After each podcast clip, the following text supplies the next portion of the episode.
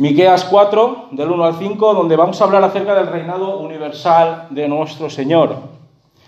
Aun cuando quisiera introducir este sermón con varios titulares de prensa, sobre todo de prensa deportiva, que no hace mucho tiempo, concretamente en el mes de noviembre del año pasado, saltaron a la palestra. Estos son los titulares de prensa. Dios está muerto. Adiós. Se va, pero no se va. Diego es eterno. Maradona, la muerte de un Dios. ¿Os suena, no? Estos y otros muchos más son titulares que aparecieron con motivo del fallecimiento del astro futbolístico argentino Diego Armando Maradona.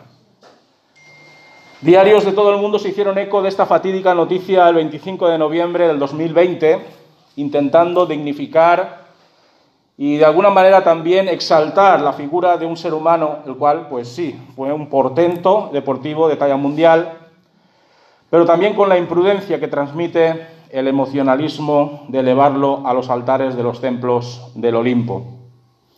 No cabe duda de que a tenor de las escenas audiovisuales que se sucedieron en ese día, en el día de su sepelio, Maradona se ha convertido, si ya no lo era, en un auténtico ídolo de masas, en una especie de divinidad maltrecha e imperfecta, en una deidad a la que adorar como si hubiese bajado de los cielos para realizar milagros o para salvar a alguien de la tristeza.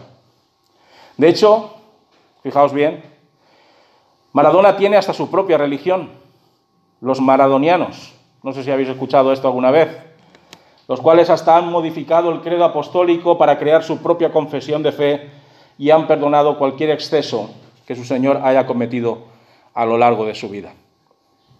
Maradona, más allá del que le guste o no le guste, eh, cómo jugó, en los equipos en los que jugó, y más allá si nos gusta o no nos gusta su estilo de vida, es un ejemplo de cómo el ser humano endiosa a otro de sus congéneres. No importa la clase de vida que esa persona lleve, siempre que haga feliz a la gente con sus malabarismos y sus gambeteos.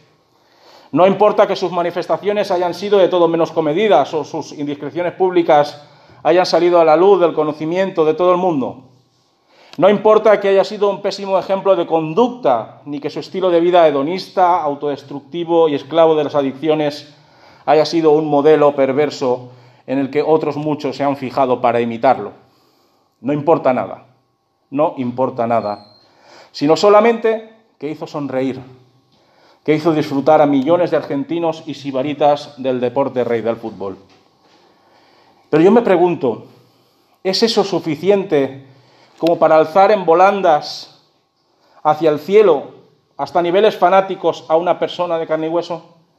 ¿Es eso suficiente? Maradona fue y seguirá siendo un Dios para mucha gente, no lo dudéis. Aun cuando ese Dios no levantará su cuerpo de entre los muertos para impartir la bendición de una redención muy poco probable. El ser humano, como siempre podemos ver, siempre buscará referentes que le recuerden lo que pudo haber sido y no fue, y los exaltará hasta lo sumo sin considerar la lógica o la razón de sus afectos y alabanzas. Fijaos bien, nuestro mundo en realidad es un panteón incuestionable de dioses, de diosas e ídolos de toda clase y magnitud. Algunas veces esos dioses son seres mortales a los que se les adjudica una especial preponderancia que los hace únicos, inimitables, trascendentales.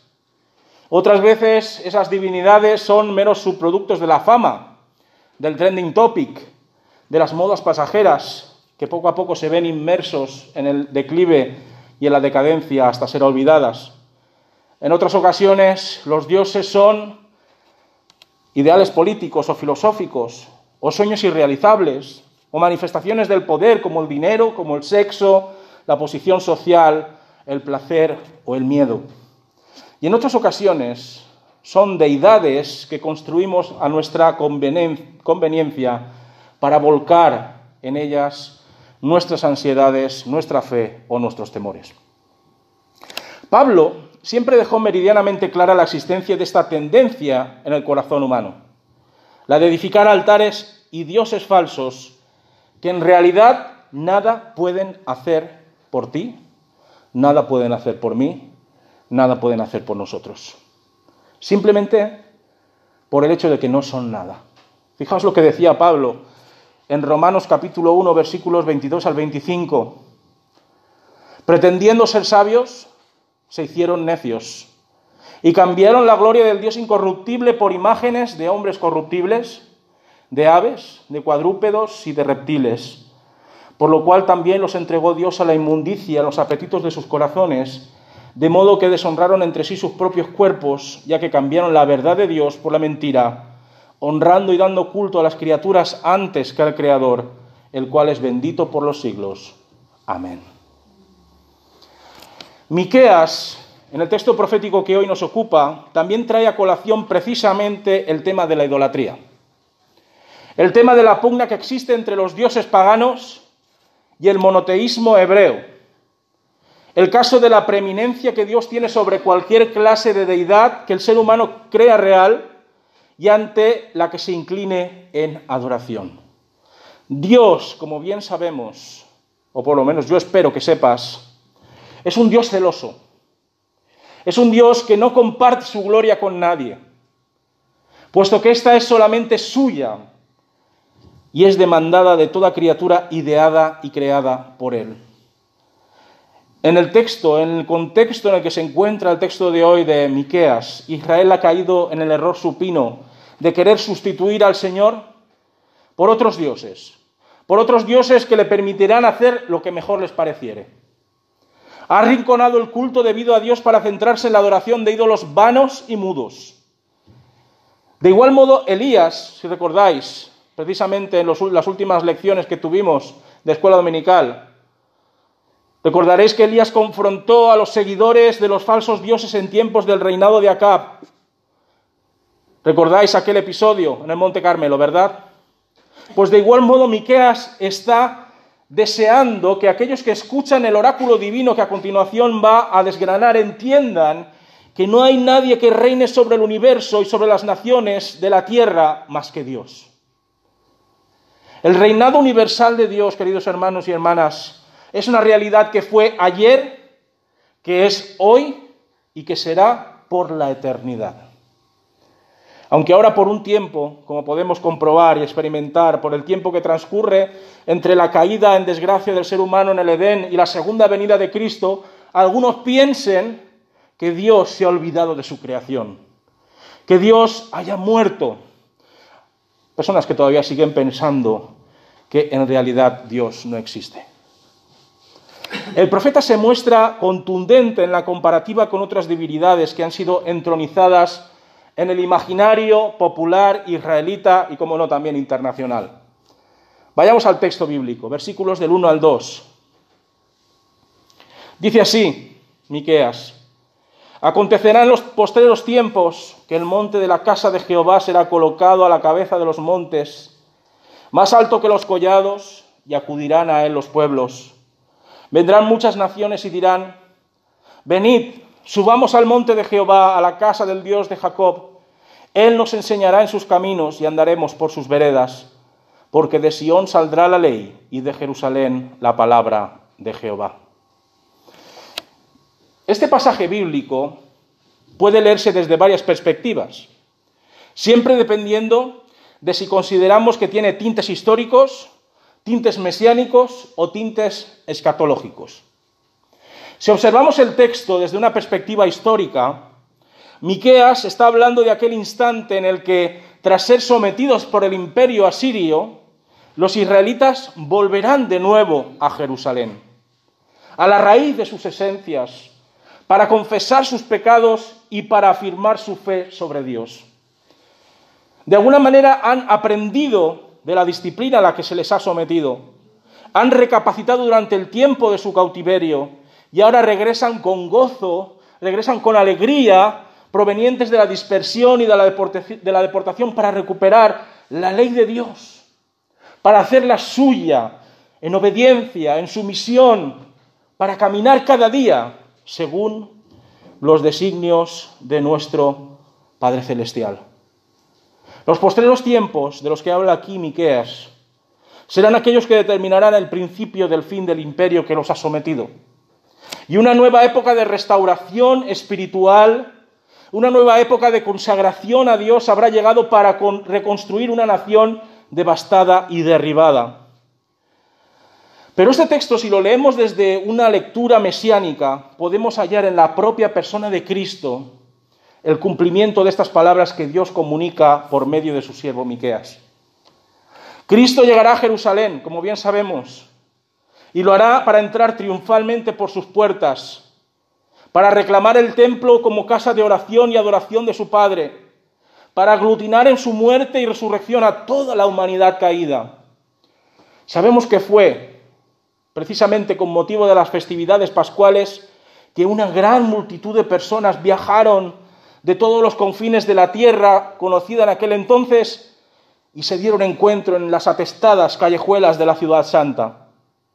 En Jesús, por supuesto, aunque algunos vieron una amenaza al status quo religioso y político, otros muchos pudieron constatar claramente el cumplimiento de la profecía mesiánica en la que el Salvador de Israel, en el que el Salvador de todas las naciones del mundo atraería a sí mismo a todas las multitudes de toda raza, de todo sexo y de toda procedencia.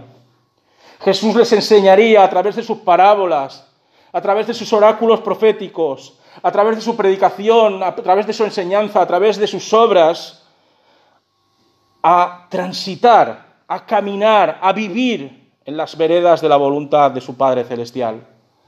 La ley el verbo de Dios, la palabra de Dios, el logos, se unirían en la persona de Jesucristo y el reino de los cielos sería inaugurado de forma redentora a través de él.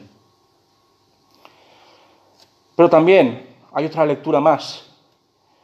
Si nos acercamos al texto desde la perspectiva escatológica, esto es, desde la perspectiva de los últimos tiempos, del día del Señor que ha de venir cuando venga el Señor Jesucristo de nuevo, este texto nos habla a nosotros como Israel de Dios, como su iglesia, como su pueblo futuro. Te está hablando a ti, me está hablando a mí este texto precisamente en el día de hoy, porque esa ciudad exaltada por encima de los lugares altos en los que se adoran a otros dioses, ese templo que se alza en el monte de Sión, no es ni más ni menos que la nueva Jerusalén. La presencia de Dios con su pueblo para siempre la victoria definitiva sobre el caos que produce el pecado y la muerte, la puerta del cielo abierta de par en par para darte la bienvenida, para dar la bienvenida a todos los que creen en el nombre de Cristo, el gobierno eterno del Señor.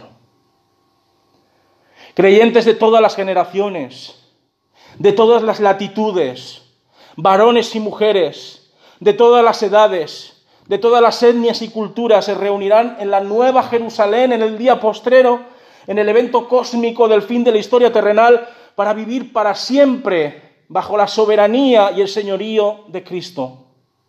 Es la imagen de la que nos espera tras recorrer esta dimensión terrenal en una especie de peregrinaje breve, amargo y peligroso. La Iglesia Universal será un solo cuerpo bajo el abrigo bajo el amor inconfundible de Dios. Y todos aquellos ídolos y todos aquellos dioses que el ser humano creó a lo largo de las eras serán menos que un recuerdo. Fijaos, hermanos, tras esta espectacular estampa de nuestra esperanza, porque esa debe ser nuestra esperanza, una esperanza viva, en que la nueva Jerusalén será nuestro hogar imperecedero por los siglos de los siglos. Tras esta espectacular imagen de nuestra esperanza, de la esperanza, por supuesto, también de los israelitas y de la esperanza de todos cuantos desean la salvación y el perdón de sus iniquidades. Miqueas ahora describe la escena de una eternidad en la que no habrá cabida para los enemigos de la fe en Dios y en la que el pueblo del Señor disfrutará de esa ansiada paz, de esa deseada paz que nuestra alma anhela cada día. Versículos 3 y 4. Él juzgará entre muchos pueblos y corregirá naciones poderosas y lejanas. Ellos convertirán sus espadas en azadones y sus lanzas en hoces. Ninguna nación alzará la espada contra otra nación y se prepararán más para la guerra. Se sentará cada uno debajo de su vid y debajo de su higuera, y no habrá quien les infunda temor. La boca de Jehová de los ejércitos ha hablado. La liberación del pueblo de Dios, bien sea desde el punto de vista histórico, bien sea desde el punto de vista mesiánico, o bien sea desde el punto de vista escatológico, será también un día de juicio porque cuando hablamos de buenas noticias, también estamos queriendo dar a entender que hay malas noticias.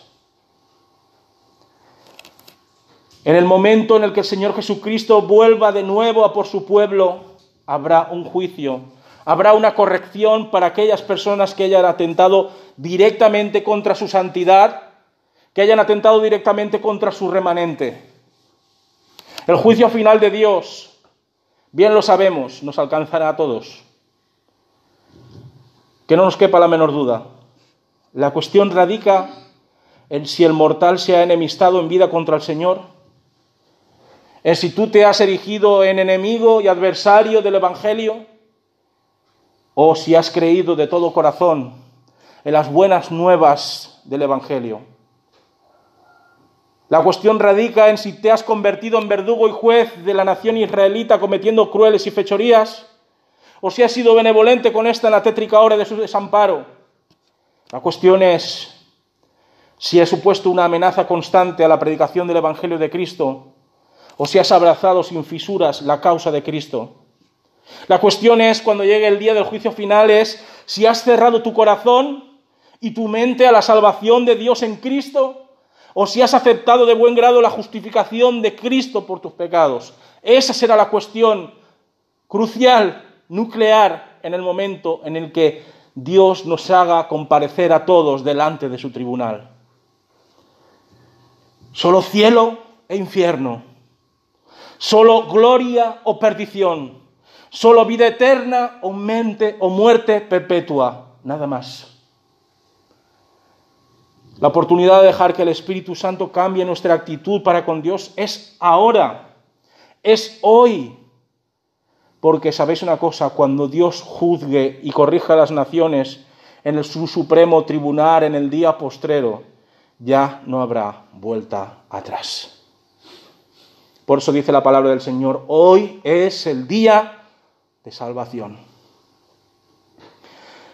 En el texto de Miqueas si Israel escoge vivir bajo el reinado de Dios, todo aquello que sirvió en un momento dado para dañar, para pelear, para dar muerte, nos dice Miqueas que se transformará en herramientas para qué? Para la vida, en herramientas para la paz, en herramientas para la esperanza, en herramientas para la prosperidad. Si el mundo, si este mundo elige seguir a Cristo como su Señor y Salvador, todo aquello que empleó para herir el alma, para crear conflictos innecesarios, para provocar la muerte espiritual del prójimo, será mutado en instrumentos de amor, en instrumentos de servicio, en instrumentos de descanso. Si las naciones procuran servir a Dios como su Rey universal en la Nueva Jerusalén, haremos bien en recordar las palabras de Juan en Apocalipsis, concretamente en Apocalipsis 21, versículos del 3 al 4. Qué precioso texto encontramos aquí. El tabernáculo de Dios está ahora con los hombres. Él morará con ellos. Ellos serán su pueblo y Dios mismo estará con ellos como su Dios. Enjugará Dios toda lágrima de los ojos de ellos y ya no habrá más muerte, ni habrá más llanto, ni clamor, ni dolor, porque las primeras cosas ya pasaron. Las imágenes que Miqueas emplea en este oráculo de Dios son de lo más sugerentes, fijaos. Él habla de la vida, el símbolo de la alegría, el símbolo de la inmortalidad. Y habla de la higuera, señal inequívoca de la seguridad y de la paz. Miqueas rubrica esta promesa escatológica, mesiánica e histórica con una exclamación del propio Dios, el cual certifica, sella, garantiza el cumplimiento fehaciente de estas palabras en el porvenir. Así ha hablado el Señor de los ejércitos. Y por cuanto el Señor habla, el Señor lo cumplirá a su debido tiempo. Miqueas, para resaltar la importancia actual de seguir obedeciendo a Dios y de continuar acatando sus mandamientos, emplea una expresión que se asemeja bastante a la que Josué, también recordaremos de nuestros estudios de escuela dominical, esa expresión en la cual Josué enuncia delante de Israel durante la conquista de la tierra prometida y que subraya la realidad que ha sido y seguirá siendo predominante hasta el regreso del Rey de Reyes y Señor de Señores, la de que el ser humano debe escoger entre Dios o los ídolos, sí o sí. Versículo número 5. Aunque todos los pueblos anden cada uno en el nombre de su Dios, con todo, nosotros andaremos en el nombre de Jehová nuestro Dios eternamente y para siempre. Que podamos decir esto todos los días de nuestra vida, ¿verdad? Con todo, nosotros andaremos en el nombre de Jehová eternamente y para siempre. ¿No os recuerda Josué esto? Buscaos a quien servir.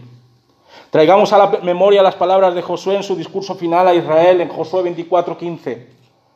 Si mal os parece servir a Jehová, escogeos hoy a quien sirváis. Si a los dioses, a quienes sirvieron vuestros padres cuando estuvisteis al otro lado del río, o a los dioses de los amorreos en cuya tierra habitáis. Pero yo y mi casa serviremos a Jehová. Esta es la tesitura ante la que se encuentra el ser humano en esta dimensión terrenal, queridos hermanos y hermanas. Podemos optar por ser esclavizados por el pecado, posternándonos una y otra vez ante ídolos falsos y tóxicos, o por el contrario ser súbditos libres de nuestro soberano y Señor Jesucristo. De igual modo que en la antigüedad todos los pueblos tenían sus propias deidades, igual que cada pueblo tiene su propio patrón, a los cuales se reverencia buscando su consejo y su favor, hoy sigue sucediendo lo mismo, ¿verdad? El ser humano sigue dependiendo del silencio de sus estatuas, aún sigue dependiendo del silencio de sus tallas, esas tallas de madera que pasean por en medio de la ciudad y lo hacen para tomar sus decisiones. Aún todavía el pueblo aquí en España continúa arrodillándose ante seres de carne y hueso que nada pueden hacer por salvarlos de la negritud espiritual que los ciega. Aún en España se persiste en realizar supersticiosas rituales para intentar ver solucionados sus problemas o para callar la voz de sus conciencias. Por desgracia lo vemos en el día a día.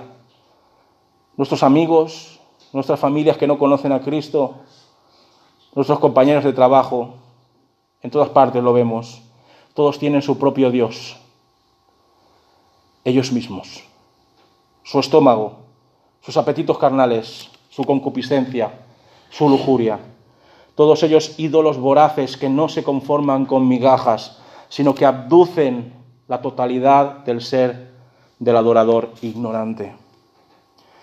Por supuesto, unos prefieren adorar a Maradona, a las, celebrities de turno, a los cantantes de moda, otros prefieren adorar a la pléyade de dioses sanguinarios, caprichosos y salvajes. Otros prefieren adorar a santos y vírgenes vestidos con los mejores ropajes y joyas que inermes contemplan la devoción de los engañados. Otros incluso adoran las divinidades tecnológicas, las sustancias adictivas, el influjo irresistible del poder y de las riquezas. Otros adoran a las ideologías perversas y malditas pero el creyente en Dios seguirá andando buscando la voluntad perfecta y sabia de Dios cada día de su vida. Que cada cual adore a quien quiera, pero yo adoraré al Señor. Y les haré ver cada día de sus vidas el error de su adoración pagana. Muchos seguramente habrán de tentarnos con las bondades y beneficios que parecen ofrecerles esos ídolos. Pero nosotros habremos de renunciar rotundamente a cualquier componenda que se derive de inclinarnos ante los altares de dioses inexistentes o de manifestaciones diabólicas que se disfrazan de ángeles de luz. Los demás pueden formar parte de esa muchedumbre de lemmings que se despeñan por el abismo de su egoísmo, que se despeñan por el abismo de su cerrazón espiritual, que se despeñan por el acantilado de su ateísmo militante. Pero nosotros, queridos hermanos y hermanas, aun yendo a contracorriente, porque eso es lo que estamos haciendo, yendo a contracorriente, aún así deberemos ceñirnos a los mandatos que se derivan de la revelación especial de Dios en las Escrituras y al modelo reconfortante e inconfundible que encontramos en Jesucristo. Las tendencias y las modas en cuanto a la idolatría van y vienen, bien que lo vemos se transmutan constantemente, derivan en muchas otras más, se ramifican rápidamente en nuestro entorno. A veces, y esto sucede con mayor facilidad y asiduidad entre los jóvenes creyentes, la persona puede verse impelida a seguir los dictados de lo políticamente correcto o de lo que socialmente es aceptable, diluyendo en un sincretismo pernicioso esa incipiente fe en Dios. La presión, sin duda alguna, existe la presión a la que nos vemos sometidos constantemente en cuanto a nuestras creencias y en cuanto a la expresión de nuestros valores y principios cristianos puede confundir al creyente que está todavía gateando en la fe y hacerle asumir que determinadas actitudes o determinadas posiciones pueden ser perfectamente compatibles con el cristianismo bíblico, como puede ser el aborto, como puede ser la eutanasia, como puede ser la ideología de género o las doctrinas políticas ateas. Evitemos caer en esos errores del sincretismo y de la liquidez. Mantengámonos firmes para vivir de acuerdo a los designios de Dios eternamente y para siempre, aun cuando en muchos de los casos tengamos que chocar frontalmente contra personas a las que amamos, contra personas que nos tildarán de radicales, contra personas que nos tildarán de fanáticos o de fundamentalistas, personas que nos señalarán con el dedo como odiadores de la pluralidad y de la tolerancia, confrontados con personas que nos aborrecerán simplemente por representar aquello contra lo que luchan desde su entrega absoluta a las instrucciones de Satanás. Para terminar, hermanos, uno de los titulares que hablaban sobre el fallecimiento de Maradona sí que pareció dar en el clavo sobre la dimensión eterna a la que se iba a enfrentar esta estrella del fútbol. De entre todos esos titulares que estuve viendo y que os he dado algunos de ellos al principio en la introducción, había uno que me llamó poderosamente la, la atención y decía así, Maradona en manos de Dios. Queriendo hacer un juego de palabras con lo de la famosa mano de Dios en aquel mundial famoso, en ese partido contra Inglaterra, que era una trampa, porque vamos a decir otra, otra cosa, era una trampa, una argucia, pues ese titular decía Maradona en manos de Dios. Pues cuánta razón tenía este titular, ¿verdad? Yo creo que más que todos los demás que anunciaron la muerte de este jugador de fútbol, esta sí que es una verdad como un templo. Maradona en manos de Dios. Maradona una vez feneció, tuvo que comparecer delante de Dios como todo ser mortal. Y será Dios el que dictamina en justicia cuál será su destino eterno. La felicidad que provocó en millones de almas por su arte deportivo no lo van a salvar. No lo van a salvar. No. Sino que el Señor, aquel que pesa los corazones, dirá la última palabra sobre este idolatrado ser humano. Dios reina, hermanos. Dios reina y lo hace universalmente. Puede que parezca todo lo contrario viendo todo lo que ocurre a nuestro alrededor. ¿Verdad que alguna vez lo hemos pensado? ¿Cómo puede ser que el Señor reine y mira todo el desastre que hay montado en este mundo? ¿Cuántas catástrofes? ¿Cuántas guerras? ¿Cuánto mal desatado? A veces nos preguntamos eso, pero Dios reina, no lo dudemos. Tal vez observemos el caos y la anarquía bajo las cuales la humanidad vive Tal vez constatemos jornada tras jornada que las cosas no van precisamente en la dirección del progreso positivo del ser humano, pero Dios reina. Dios reina. Dios reina en nuestras vidas, que es primero de todas las cosas.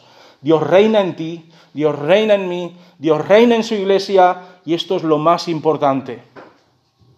Nos aguarda en los cielos nuestro hogar, queridos hermanos y hermanas, nuestra verdadera patria, nuestro destino eterno bajo la soberanía de Cristo y esto es lo que debe darnos una correcta y más nítida perspectiva de lo que es la Iglesia universal, de lo que es nuestra vida en esta dimensión terrenal.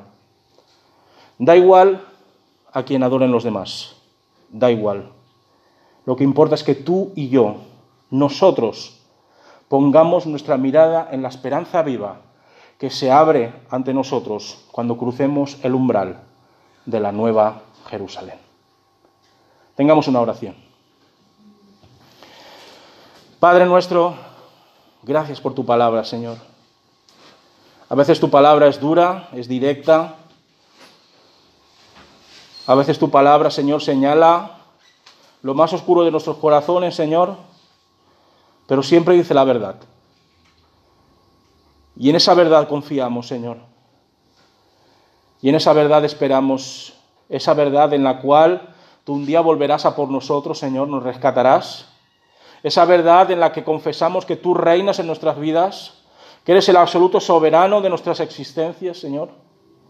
Y aun cuando nos apena y nos angustia, Señor, ver a tantas personas, sobre todo las que amamos, Señor, que siguen ídolos vanos, que van en pos de dioses que no existen y que incluso algunos se asocian con entidades demoníacas que se visten de ángel de luz, Señor.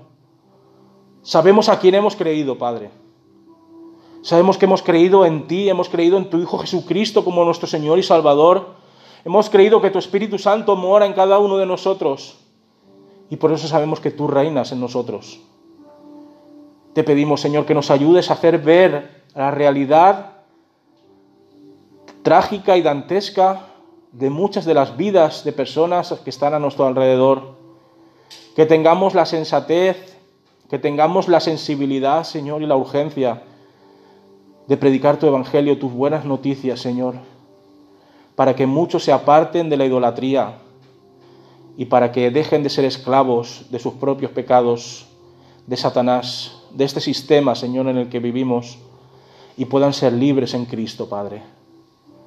Danos las herramientas, danos las palabras, danos la fuerza para seguir intentándolo uno y otra vez hasta que tú vuelvas a por nosotros hasta que comparezcamos en la presencia de esa nueva Jerusalén que nos aguarda. Bendice a tu iglesia, Señor, reina sobre ella. Queremos servirte por encima de todas las cosas a ti. Gracias, Señor, por habernos hecho súbditos de tu reino. Gracias, Señor, por todo. En el nombre del Señor Jesucristo. Amén. Nos ponemos en pie, queridos hermanos.